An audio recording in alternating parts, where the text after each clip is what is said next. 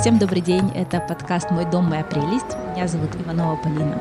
Сегодня мы разговариваем о том, а, как выбрать квартиру и никогда не пожалеть об этом. Партнер этого выпуска – девелоперская компания «Брусника». Тема нашего сегодняшнего выпуска — это сообщество жильцов и управляющая компания дома. И у нас в гостях Андрей Харыбин. Всем привет. Я немножко представлюсь. А, Полина обозначила такие две плиты. А, с одной стороны управляющая компания, с другой стороны сообщество. Со стороны управляющей компании я представляю а, Лигу ЖКХ, управляющая компания, которая родилась э, в Екатеринбурге, когда-то выросла вообще из ТСЖ, из городка чекистов, и дальше уже там был разный фонд. На сегодняшний день э, Лига управляет, начиная от памятников культуры, архитектуры и заканчивая новостройками. А, то есть жилой фонд абсолютно разный, разные коммуникации, разные а, этажность, э, населенность, э, место расположения – и на сегодняшний день, в принципе, уже можно сказать, что Лига ЖКХ — это федеральная управляющая компания, потому что мы представлены в разных регионах. Сейчас у нас и э, есть проект франшизы, и мы видим, в принципе, как бы огромный запрос, естественно, у других городов России на нормальное ЖКХ. А со второй частью сообществом э, я, наверное, себя отнесу к участникам Центра прикладной урбанистики в Екатеринбурге — а, и эта тема тоже мне довольно-таки близка, интересна, и все-таки надеюсь, что кое-что в этом я тоже понимаю. Сегодня мы поговорим о том, как эти две вещи э, влияют на, должны влиять на наш выбор, как, в общем, на что именно обращать внимание, чтобы не ошибиться с выбором квартиры, жилья, места для жительства именно в этих двух аспектах. А, вопрос, для которого мы здесь собрались, э, это на что именно обращать внимание при выборе новой квартиры. А, эта ситуация, я так понимаю, ты ее приближаешь для себя, для многих людей она может быть актуальна. И если говорить конкретно про выбор нового жилья, мы часто уже умеем примерно обращать внимание на состояние дома, на состояние какой-то, может быть, дворовой территории, но важным элементом также является сообщество жильцов и управляющая компания. Вот вопрос в том, как увидеть а, хорошую управляющую компанию, как проверить вообще сообщество жильцов, когда у нас а, достаточно мало обычно бывает времени, мы вот, в общем, забегаем в дом, в квартиру, во двор, все быстро смотрим, и что, что первое должно броситься нам в глаза, что должно мы увидеть, чтобы понять, как там дела. А, единственное, сначала уточняющий момент. А, мы говорим прям про новостройки а, или мы говорим про и старый жилой фонд? Мы говорим и про то, и про другое, и мы, и мы можем разделить это Угу. Что, ну, Там, да. какие правила для одного и какие для другого. Хорошо, да, тогда давай, наверное, разделим.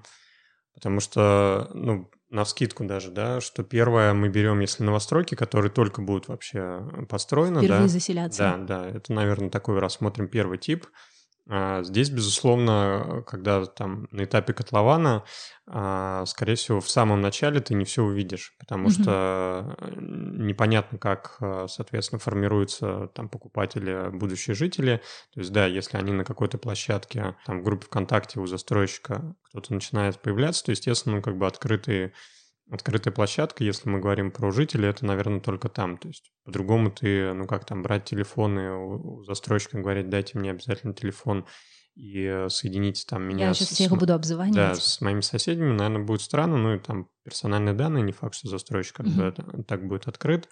Вот, поэтому, возможно, да, там можно сделать, э, ну или спросить как бы группу ВКонтакте или там какой-то другой социальной сети, попробовать послеживать там. Другой вопрос, что на таком этапе прямо следить четко среднюю температуру по больнице, наверное, затруднительно. Человек обозначил какую-то позицию, у него потом через полгода не знаю, поменял работу или вообще, может, там он переедет в итоге, да, mm-hmm. и все как бы на тех людей, на которых ты смотрел, ситуация изменилась. Поэтому в плане сообщества начального, наверное, это такой сложный вопрос, и супер однозначного ответа на него нет. Есть такое мнение, что а, как раз покупают новые квартиры у застройщиков все равно люди определенного там достатка, определенной социальной какой-то страты, и поэтому а, есть такое вот э, предположение, что, возможно, в квартирах от застройщика собираются какие-то более, скажем так, социализированные и успешные mm. люди.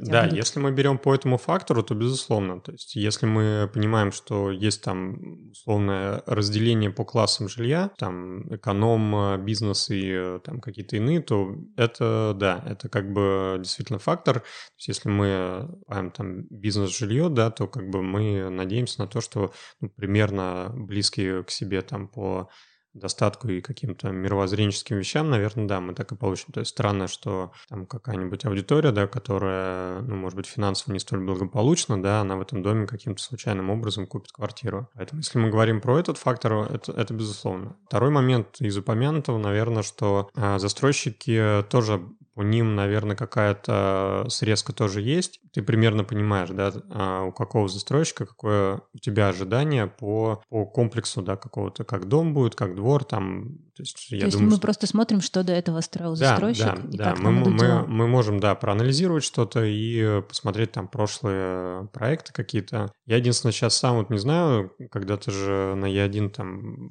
форумы были популярны, да, насколько сейчас там в них пишут. Единственное, я помню, что там конечно, тот еще шлак был а, в части э, как раз обсуждений каких-то ЖК, там, новоселов и прочее. Не знаю, насколько сейчас это давненько как-то не отслеживал. Там, безусловно, тоже, видимо, как-то кто-то собирается, да, и смотрит.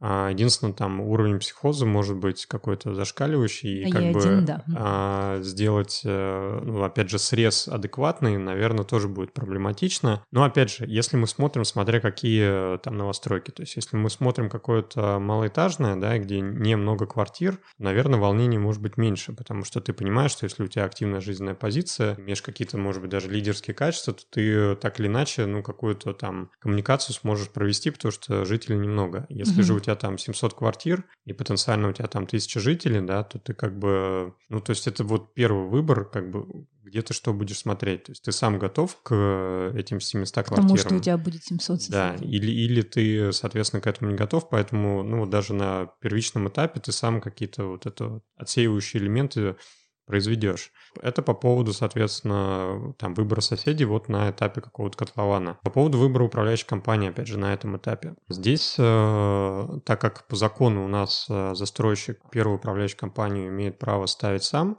и в течение трех месяцев после ввода дома в эксплуатацию эта управляющая компания может управлять домом, то здесь на данном этапе, собственно, зависит все от вас, от жителей. То есть если вы знаете какую-то управляющую компанию, типа Лиги ЖКХ, да, что, mm-hmm. что вам хотелось бы, чтобы эта УК была, то вы, естественно, можете на вот этом подготовительном этапе прийти к застройщику, сказать, ребят, вот мы тут с соседями э, там, поговорили, да, мы хотим так-то, так-то. Причем, ну, даже в нашей практике есть, э, к счастью, примеры, когда э, первичный выбор застройщика менялся на выбор жителей. И это, наверное, не самая частая практика, но она есть. И я думаю, что, опять же, от вашей активной позиции будет зависеть, да, с кем вы хотите, на каких условиях будут управлять вашим домом. У партнера нашего подкаста, девелоперской компании «Брусника», есть собственная управляющая компания, которая ежедневно заботится о чистоте и эстетике домов, следит за энергоэффективностью и развивает культуру добрососедства. Мог бы ты рассказать вообще, что, э, на что влияет управляющая компания? Потому что даже в рамках подкаста сталкивалась я с разными мнениями, и был, были люди, которые говорили, там, мы все сами сделаем, мы такие вообще классные, бодрые, и были люди, которые говорили, я мечтаю, чтобы кто-то что-то делал, и я вообще не имела к этому касательств, э, чтобы оно там само как-нибудь все, э, в общем, образовывалось. Mm-hmm.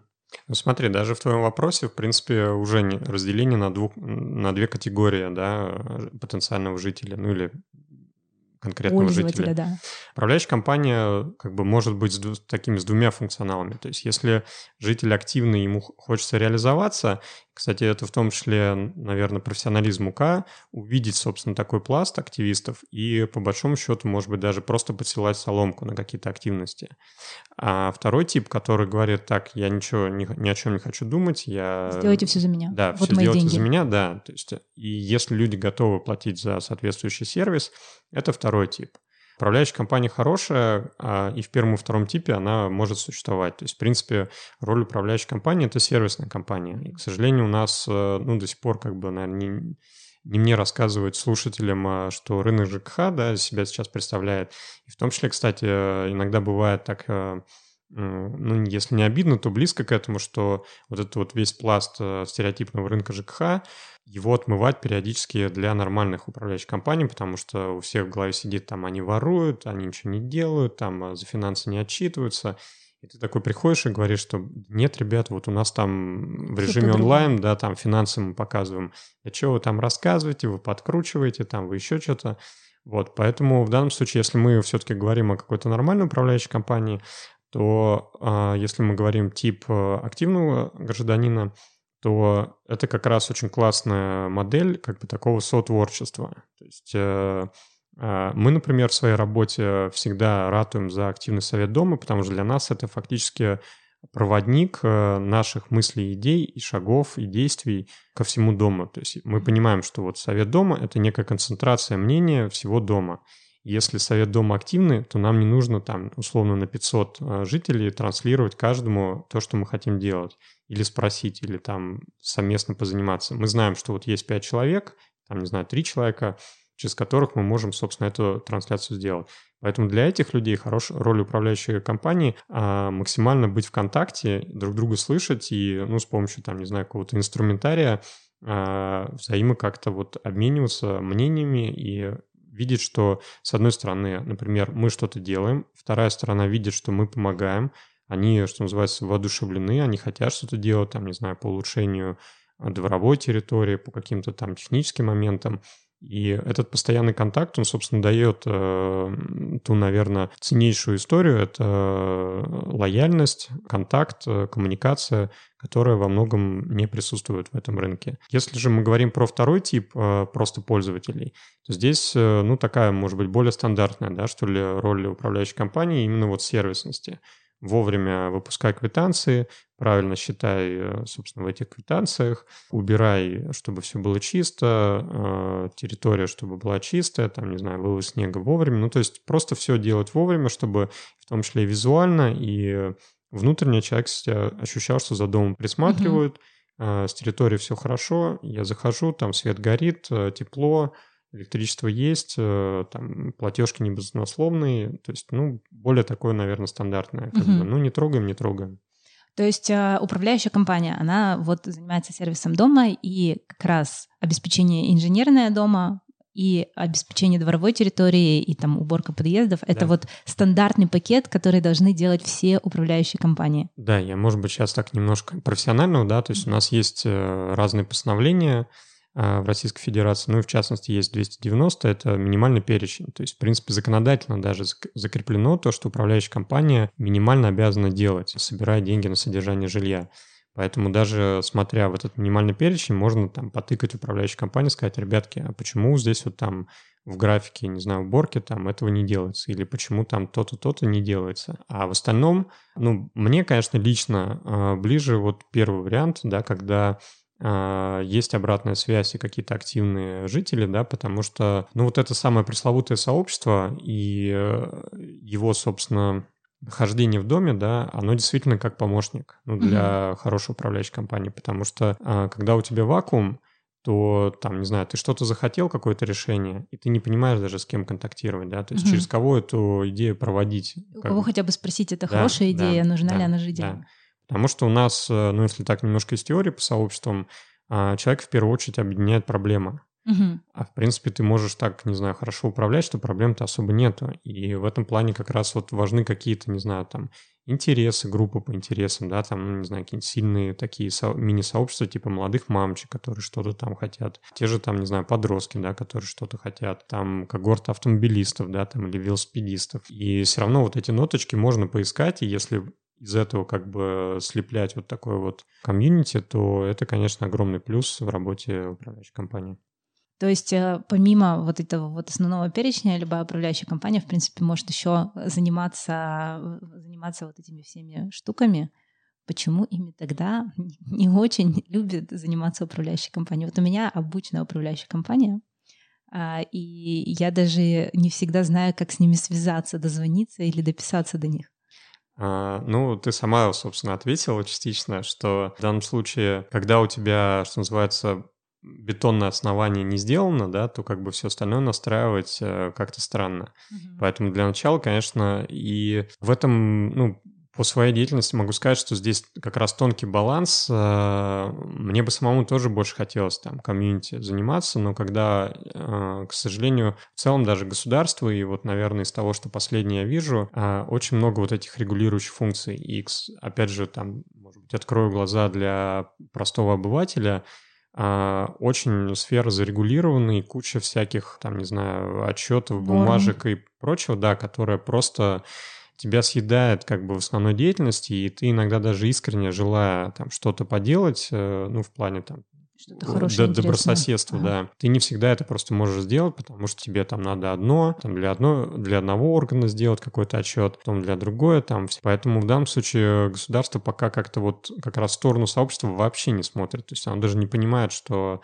ну, это вполне себе такой хороший рычажок и помощник, чтобы как-то в целом напряженность общую даже, наверное, mm-hmm. в обществе с помощью управляющей компании как-то снимать или работать с этим. И тогда у меня такой еще вопрос. Вот э, есть ли, а, есть ли все-таки какая-то... Мы, мы поняли, что у управляющей компании есть минимальная а, какая-то ответственность, минимальные какие-то пункты, которые она должна жителям, а есть ли, на твой взгляд, какое-то минимальное участие жителей? То есть помимо того, чтобы ежемесячно платить деньги, что еще вообще-то жителям рекомендуется по минимуму делать, Э, чтобы держать этот контакт с управляющей компанией. Вообще, как бы, ну так, базово напомню, что житель является собственником жилья. И как фактически а, главное, что называется, управление всего этого, начиная от э, собственной квартиры, места общего пользования, придомового участка, это все собственники, сами жители. И mm-hmm. как бы хочется иногда спросить, ребята, а вы, собственно, являетесь собственниками? Вы не только имеете права, но имеете обязанности, это с одной стороны. Но с другой стороны, вы как собственники должны как бы определять там тактику и стратегию. Mm-hmm. И в данном случае, ну, по-хорошему, вообще-то управляющая компания, заключая договор управления, это фактически просто как подрядная организация. То есть э, не всегда мы должны, да, мы как профессионалы своего дела можем подсказать, что вот это можно, например, законодательно, а это нельзя. Но мы сейчас говорим про какую-то очередность, наверное, да, то есть если все, например, сложно, то и а денег на все сразу не хватает, то жители должны как-то, например, определить, что в первую очередь да, им нужно. Да, здесь, э, ну, по крайней мере, опять же, если мы говорим про нашу прям практику, у нас есть инструменты, то есть, э, опять же, там, являясь э, приверженцами финансовой открытости, у нас есть такие единицы, как комьюнити-менеджеры, которые взаимодействуют как раз с советами домов, а, показывая базовые какие какие-то инструментарии, да, а мы добиваемся того, чтобы группа актива было понимание о состоянии дел. Например, там, не знаю, есть э, у управляющей компании обязанность э, проводить весенние-осенние осмотры. То есть угу. это обязанность прям законодательная, и после этого актируется вообще-то, да, то, что на доме. То есть э, вот, не знаю, ты находишься на доме, да, вот сейчас вот как раз будут весенние осмотры, запроси управляющей компании, ребята, а что у нас вообще там с фасадом, угу. с коммуникациями, с там, подвалом, с подвалом, да, да, то есть э, это ты в своем праве, да, и ты в том числе можешь запросить и как бы увидеть вообще, что у вас с домом, там все плачевно или нет. В том числе там есть такие вещи, как план работ, да, там годовой или там в каком-то ином промежутке времени. Есть осмечивание каких-то этих же планов работ. Есть, в принципе, вот эти все инструментарии, они дают вот эту базовую настройку, что вообще как бы в какой точке дом, да, там есть у него проблемы, нет проблем, что он может сделать, что не, что не делать. К сожалению, часто, а, ну, такие, наверное, более стандартные, что ли, управляющие компании, они, конечно, считают, что вот э, есть как какая-то форма отчетности обязательная, в ней никто не разберется, ну, вроде по закону мы для галочки сделали, а там что-то жителям разбираться, как бы, ну, это их... Объяснять им. Да, что мы там будем делать, как бы, ну, вроде там в квартире у тебя тепло, сухо, там кое-как вода идет, ну и, и так сойдет. Постепенно, да, мы, наверное, видим, особенно сейчас, к сожалению, экономическое время, да, такое, непростое. Когда всем стало резко интересно, куда э, деваются денежки. Да, вообще-то как бы спросить за там, то, куда мы тратим, и в том числе находясь дома, да, может быть, даже кто-то там не знаю, с какого-то другого ракурса посмотрит на собственное жилье, на подъезд и прочее, вполне себе задастся как бы нормальными вопросами там, а все ли у нас правильно и все ли у нас хорошо, и сколько вообще управляющая компания, которую мы, собственно, там а, приняли на работу, она отвечает тем ожиданиям, которые бы хотелось бы видеть. Мы поговорили про выбор квартир в новом фонде, когда у нас появляется от застройщика квартира, и там, я так понимаю, что единственными какими-то проблемами могут стать как раз какие-то недоделки да, при строительстве, и в основном управляющая компания должна будет как раз заниматься конфликтом с застройщиком потенциальным, то есть эти конфликты как-то устранять, встать. И э, да, мы тогда возьмем, наверное, второй и третий Тип, второй тип я, наверное, выделил бы, тоже пусть это будет новостройка, но уже как бы с каким-то периодом, да, жизни. А здесь э, просто тогда нужно, э, там можно для себя узнать, во-первых, что за управляющая компания, какой тариф на содержание жилья, а, посмотреть какие-то особенности дома, да, то есть, там, не знаю, например, все более, как мне видится, становится популярным э, всякие газовые котельные, да, когда автономная подготовка воды горячей, отопление, которое, в принципе, мы даже там на своих пару объектах видим э, ну, довольно-таки интересное как бы снижение по общему ценнику для жителя. Если в доме есть своя газовая котельная, это удешевляет. Потенциально, да, потенциально, если все нормально работает, как бы все настроено и все четко, то потенциально да. То есть, а то, что я уже сказал, то есть посмотреть, что за УК, смотреть, во-первых, э, тариф сам по себе, да, потому что, ну, они бывают разные, да, у нас есть так называемый муниципальный тариф. Тоже не всегда для меня понятная история, потому что вроде бы как, э, ну, просто как пример, да, вот есть два города, к которым я имею прямое отношение, Березовский и э, Екатеринбург. Угу. Два муниципалитета, да, вроде рядом находятся, то есть фактически там как, как друг другу рядышком районы, но при этом на один и тот же тип дома в Екатеринбурге там порядка 27 рублей с квадратного метра, ну, вот, типа новостройки с лифтами, mm-hmm. да, там. А точно такой же тип дома в Березовском это уже там порядка 42 рублей. Почему так? Это просто вот, муниципалитет вопрос. назначает да, и все? Да, а, тут какой-то странный подсчет, э, никто нормально не может ответить на этот вопрос. И, ну вот, в частности, да, то есть и, и ты такой приходишь, например, как УК Екатеринбург там с тарифом 30, на тебя так смотрят, блин, ты чуть по, по, повыше городского, как-то почему, вот надо объяснить. А в условно там Березовский приходишь с, с тарифом на порядок ниже городского, и те такие, вау, классно. Ну, просто как зарисовка того, что тариф образования тоже весьма удивительная. В других регионах, я, например, знаю, да, которые, ну, может быть, в общем порядке экономическом а, поскромнее живут, чем Свердловская область, там еще ниже тарифы. И иногда прям диву даешься, что, ребята, как вы там на условные 16 рублей с квадратного метра вообще что-то можете делать. И э, поэтому вот это ценообразование, оно тоже иногда делает заложником нормальной управляющей компании, Потому что жители говорят там, а вот у нас соседний дом, вот они живут там за 15 рублей, почему у нас там должно быть э, на, да, на, на 10 рублей больше. Поэтому если мы возвращаемся к моменту э, по выбору, просто для себя посмотрите, да, у, ну, если вы там берете как второй хозяин или там какой-то, ну, в общем, на вторичке, посмотрите просто квитанцию. Mm-hmm. То есть э, какой размер содержания жилья за там ресурсы, сколько, да, оплата и, ну, какое-то будете иметь для себя представление. Опять же... То есть а... прямо у предыдущего хозяина мы просим ну, да. вот эту вот квитанцию, да. смотрим в нее, и там есть пункты горячая, холодная вода, что-то ну, еще. Если... Это зависит от того, от его потребления, да, наверное? Ну, в частности, да. Как бы а объем, есть... объем индивидуального потребления, конечно, от самого хозяина там или кто проживает. Вот. Ну и опять же, по конкретным ресурсам, если нет прямого договора с этими ресурсниками, то ну, в какой-то квитанции мы можем увидеть. Да даже если есть, э, есть другие квитанции от этих ресурсников, и через них можно тоже посмотреть. В том числе мы, кстати, можем спросить, но это мы так немножко переметнемся в третий тип, потому mm-hmm. что во втором типе в новостройках э, в любом случае, ну, там, скорее всего, на больше чем 90% будут установлены приборы учета дома, и не будет э, проблемы, например, с, э, с ресурсами по нормативу. Ресурсы — это горячая, холодная вода да, и, и отопление. отопление. Да, то есть все ресурсники. А канализация? Электроэнергия. А, это водоотведение называется, но это тоже ресурсы, это угу. там водоканал, как правило. Вот, поэтому а, если мы говорим о втором типе, то, как правило, там не будет проблем вот с этими... А, с точным учетом. Э, да, с общедомовыми приборами учета. Они, как правило, есть.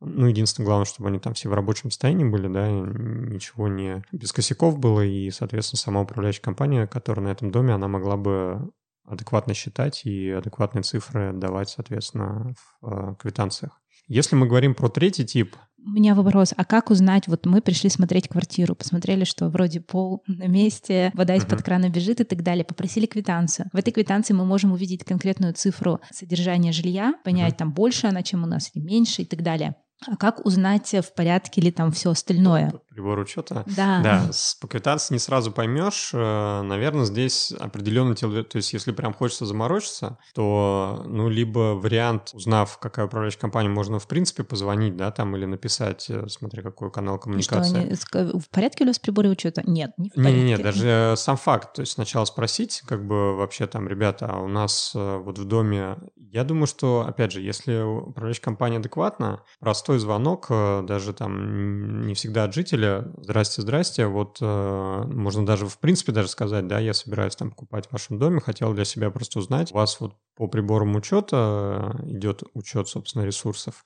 или же там, ну, по какой-то другой схеме. Я думаю, что, опять же, если адекватная УК, она вполне себе ответит и это не какая-то тайна уж точно. Угу.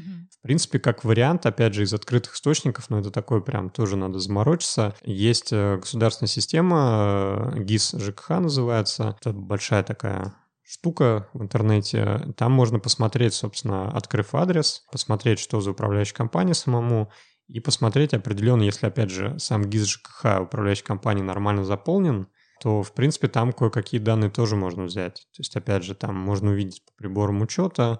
А, есть ли приборы учета? Да, и в том числе можно, например, там увидеть э, важную штуку как раз в новостройках, а, материал труб в частности ГВС. Это то, что вот сейчас у нас прямо из последнего. И, э, ГВС — это горячее, холодное водоснабжение. Да, да горячее водоснабжение. А, только горячих? Ну, ГВ, ГВС, да. Просто э, из последнего прям, что называется, свежее, что у меня в голове сидит. Если вы в новостройке, которая еще имеет гарантийный срок, там либо до трех лет, либо до пяти, и у вас установлены стояки ГВС из стали, то, скорее всего, у вас будут большие проблемы.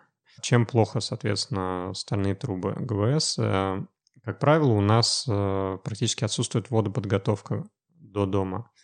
И, Какое-то очищение воды. Ну да, да. И, соответственно, вода заходит и так уже с, наверное, там, с переизбытком кислорода.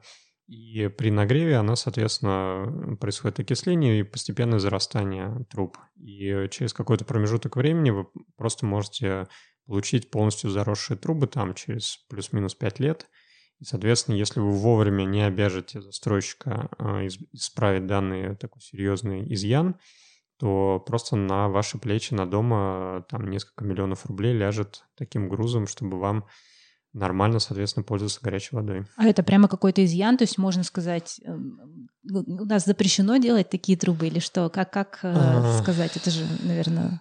Все, ну, э, застройщики же люди, которые по стандартам ну, как бы... Нет, там, э, ну, по крайней мере, вот судебная практика последняя, она дает довольно-таки однозначные заключения. То есть первое – это как раз отсутствие э, нормальной водоподготовки, что, что называется, по проекту они могли это не сделать, да, там, или в проекте это было фактически не установлено, да. И второе – это, соответственно, материал труб, суды тоже встают как бы на сторону потребителя, да, и как бы говорят, то есть, опять же, там по тому же Екатеринбургу довольно-таки уже много судебных разбирательств, где указывают на то, что неподобающий материал... А, и обязывают застройщика да, да, да. Класс. Поэтому это тоже серьезная история в плане, ну вот я говорю, что из последней нашей практики у нас э, несколько домов в судах э, застройщиком. А, хорошо, тогда мы переходим, Третий получается, тип. к третьему типу. Да, это совсем такой старый-старый фонд, а сталинки, конструктивизм, все, что мы любим, и все, из чего, в общем-то, выросла, я так понимаю, Лига ЖКХ как раз. Проблемы городка чекистов сформировали из ТСЖ настоящую управляющую компанию. Да, наверное, этот тип э, самый сложный, потому что сложный он в чем? В том, что в открытую э, получить адекватные данные навряд ли получится, потому что, как правило, этот фонд управляется нерадивыми УК, и даже если мы там, не знаю, полезем в какой-нибудь тот же ГИС ЖКХ или напрямую спросим у, у этой УК, получить адекватный ответ, наверное, это маловероятно. Поэтому mm-hmm. это такой код в мешке. А, возможно, здесь э, стоит как-то через, не знаю, знакомых, витиеватыми путями выходить на соседей. Если кто-то есть прям суперактивные соседи, они, например, там какую-то бойню с этой нерадивой УК уже вступали, у них есть там какие-то хотя бы данные, да, по, собственно, этому дому. Там состояние труб, э, там узел учета тепла есть его или нету, а, кровля течет, не течет, а, ну и так далее. То есть здесь, конечно, сложнее всего будет ковыряться. И опять же, если там супер заморачиваться, то этот путь стоит, наверное, пройти, потому что, ну, наверное, будет неприятно, да, когда там вы сделаете какой-то интересный ремонт, а вас потом там либо сверху, либо сбоку, не знаю, либо снизу что-нибудь прилетит, и, соответственно, ну, как бы УК разведет руками, скажет, ну, вот как бы истри- истрепался жилфонд. И в том числе можно как бы пообращать внимание там на, на капитальный ремонт, опять же, ну, единственный вопрос там, к сожалению, качество капитального ремонта оставляет желать лучшего, поэтому в данном случае, даже если он был проведен, не факт, что как бы он проведен нормально. Поэтому mm-hmm. здесь тоже такая как бы звездочка, да, со ссылочкой, что типа сам факт капитального ремонта, это не значит, что было там сделано качественно. Все хорошо. Но у нас же есть, я так понимаю, сайт капитального ремонта, да, где ну, как раз можно посмотреть. Можно, можно посмотреть сам факт, да, и причем, кстати... А там, по-моему, и перечисляется, что именно да, они делают. Там, там было, но опять же, приемка работ. Тут основное это то, что как это все принималось. А принимает работы управляющая компания. А, там целая как бы комиссия, в том числе, если собранием определено, например, какой-то из собственников, то в том числе право собственника тоже э, присутствует на приемке и там расписываться, типа принято, не принято. Поэтому, возможно, если на этом доме кто-то активно есть, как я уже сказал, и, предположим, был проведен капитальный ремонт, поговорить, собственно, с этим активным собственником, если он был в приемке, там все ли было сделано нормально. То есть самый, самый кот в мешке — это... Третий тип, да. Третий Единственное, тип. здесь, э, ну так, по практике я вижу чем такой небольшой бонус, но он тоже такой на поверку может быть э, обманчивым.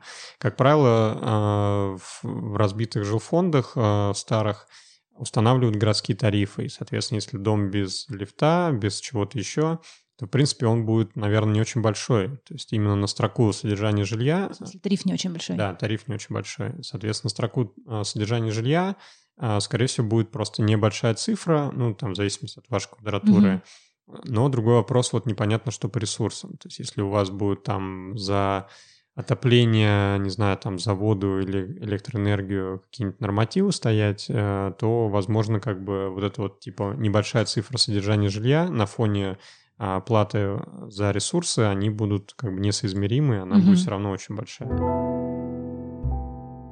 Я еще отдельно хотела спросить тебя про памятники архитектуры. Uh, у нас часть жилого фонда является памятниками, а многоквартирные дома в том числе или какие-то старые усадьбы, и я так понимаю, что с ними достаточно непросто работать, но тем не менее как-то можно. А здесь, да, абсолютно. У вас есть в управлении памятники? Ну вот городок чекистов. А, какое-то время у нас был Пушкина 4, столетний дом вообще. Там все очень было, да, печально. А, ну и сейчас мы уже не управляем этим домом. А, да, есть просто законодательные ограничения. То есть тут, наверное, может быть, ты даже лучше знаешь сама, а, какие там есть нюансы. Но смысл такой, что, в принципе, как бы, как иногда с коллегами говорим, управлять можно всем, вопрос цены. Поэтому, если мы понимаем, что жители этого дома готовы к изменениям, и при этом они платежеспособны, то, в принципе, установив какой-то большой тариф, постепенно можно там этим объектом заниматься.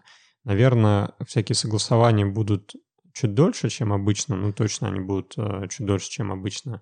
И, например, там какие-то экспертизы, проекты на изменение что-то, они будут дороже однозначно, потому что даже вот общаясь там по одному дому с министерством, по-моему, я уже не помню, кто из них, они э, по капитальному ремонту, в общем-то, отъезжали, потому что они говорили, что если мы в среднем, например, проект э, по капитальному ремонту, ну, условно, простой дом стоит миллион, угу. то на дом э, памятник стоит 10 миллионов. Поэтому вот, ну, какой-то порядок такой может быть. Поэтому, э, ну, конкретно, если мы говорим про городок чекистов в том доме, который там был первый, у нас получилось привести в порядок коммуникации в подвальном помещении, то есть там и даже есть всякие фильтры воды. То есть это все можно делать. Но, повторюсь, вопрос цены. То есть если жители готовы, потому что просто бывает часто, что нету этой готовности, особенно если там живут в основном пенсионеры, и они не готовы платить, например, за квадратный метр, там, условно, 40 или больше рублей с, с квадратного метра, то тогда как бы, ну, такая развилка. Ну, окей, ребят, тогда мы ничего не будем делать и особо там штанишки поддерживать, mm-hmm. и мы не сможем ничего улучшить Конечно, и, да, изменить. Как насчет смены управляющей компании? К сожалению, на сегодняшний день в России это, да, непростой путь, и чем дальше, тем почему-то государство нас усложняет. Потому что базово нужно довольно-таки знать как бы определенный пласт информации, а, чтобы, соответственно, сменить управляющую компанию. То есть тебе нужно понимать процедурно, там, как строится уведомление, да, что через 10 дней ты должен там повесить его в подъезде, провести очную часть, потом выйти на заочную, как бюллетень, да, правильно там построить, как потом протокол оформить, как в жилинспекцию там собрать э, правильный пакет документов, то есть определенные знания нужны, в принципе, их в интернете хватает, и есть э, вполне себе сервисы, да, какие-то дополнительные, которые помогают. То есть это решаемо, но все равно как бы какое-то базовое знание нужно иметь. Это такая как бы э, хорошая зарисовка. А зарисовка вторая, которую мы видим в реале, что те ребята, которые из 90-х, да, ну, не сильно они хотят, конечно, чтобы их там меняли, и поэтому, конечно, ну, там по тому же Екатеринбургу, я думаю, что многие в, в информационном поле до сих пор это видят, что одному там пригрозили, да, второму там, не знаю, напали и прочее, что, к сожалению, на сегодняшний день э, эта сфера, она довольно-таки криминализирована, и по всей России этих случаев хватает, и, конечно, очень хочется, чтобы ну, что-то менялось. Угу. Но это в старом фонде или вообще в любом? Наверное, в любом. И здесь, кстати, опять же, что называется, пользуясь случаем, сегодня такое э, сквозная тема, пользуясь случаем. Хочется как-то администрации городские и всякие правоохранительные органы как-то их э, взбодрить, сказать, ребята, в том числе, опять же, простые жители, да, как бы это фактически заказчики ваших услуг чтобы был правопорядок, чтобы а, была нормальная какая-то атмосфера, да, там, чтобы вот, собственно, смена, чтобы, в принципе, да, как смена управляющей компании, она приравнялась, как, не знаю, замене провайдера в доме или там сотовому оператору, или там, э, то есть это была какая-то адекватная история, нежели как это происходит в современной России. И во многом на это может повлиять, собственно, администрация правоохранительного органа, что, там, не знаю, приструнить те укашки, которые себя там неподобающе ведут, правоохранительные органы, реально открывать какие-то дела, расследовать их, да, находить, соответственно, виновных, и чтобы несли эти наказания, чтобы они не понимали, что это не будет безнаказанно вечно. Mm-hmm. И во многом, как бы, ну, сами жители увидят – Потому что многие действительно, это не секрет, 10 раз подумают про, про смену УК именно вот в разрезе проблем и рисков, которые, да, могут возникнуть. Давай э, закончим на более позитивной ноте. А, я знаю, что недавно Лига ЖКХ стала резидентом Сколково. И э, можешь ли ты рассказать, что это значит и что это вообще за э, тренд такой? Неужели управляющая компания, она как-то, в общем, идет в будущее и становится каким-то стартапом? А, ну да, в пакете бренда, так скажем, который имеет отношение к Лиге ЖКХ, есть э, такой сервис Дома ИИ. Здесь, наверное, Илья Сатонин бы э, больше про этот продукт рассказал. А, да, у нас как бы одна из историй со Сколково связана. Ну, не знаю, насколько э, в практическом, потому что это вот буквально новость там вчерашнего дня, а, поэтому, наверное, пока преждевременно говорить, что это по факту даст, да, это, наверное, чуть позже. Но в целом а, мы видим, опять же, если мы отбросим вот то, про что мы минорное поговорили, да, а, то мы видим, что есть управляющие компании, которые все-таки а, стремятся к какой-то современности, да, к сервисности, и они в том числе там применяют всякие истории, которые естественно, для каких-то других сфер, типа банковской, например, да, или мобильных операторов, то есть всякие там приложения на телефон, IT-решения, там колл-центры, mm-hmm. А, какие-то технические дистанционные там вещи в инженерке, да, дома. То есть вот эти все истории, они есть. И э, хочется как раз вот на этом рынке, наверное, конкурировать, чтобы мы друг другу там дышали спину и смотрели вот на какие-то вот эти вот фишки. Какого приложения активнее, круче, интереснее. Да, да, да, потому что, ну, действительно, как бы э, это, это и есть рынок. Принципе, ты будешь там рассказывая жителю, чем ты лучше, да, ты, собственно, воочию будешь показывать, а мы вот, вот это умеем, да, у нас вот такая вот штука, то есть мы вот, вот так вот, вот так вот работаем. И, соответственно, я думаю, что в будущем в любом случае, опять же, как конкурентное преимущество, вот эти все сервисные вещи, которые на более продвинутых рынках, они будут применяться и в сфере ЖКХ, и, ну, рано или поздно все равно там рынок будет очищаться, и мы придем к каким-то адекватным, хорошим решениям. Хорошо, я надеюсь, что, в общем, это важное, но пока не наделенная большим количеством внимания сфера, она тоже будет, в общем, привлекать внимание людей при выборе квартиры. А, большое спасибо, что пришел, рассказал спасибо. нам это все. А, всем хорошего дня. До свидания.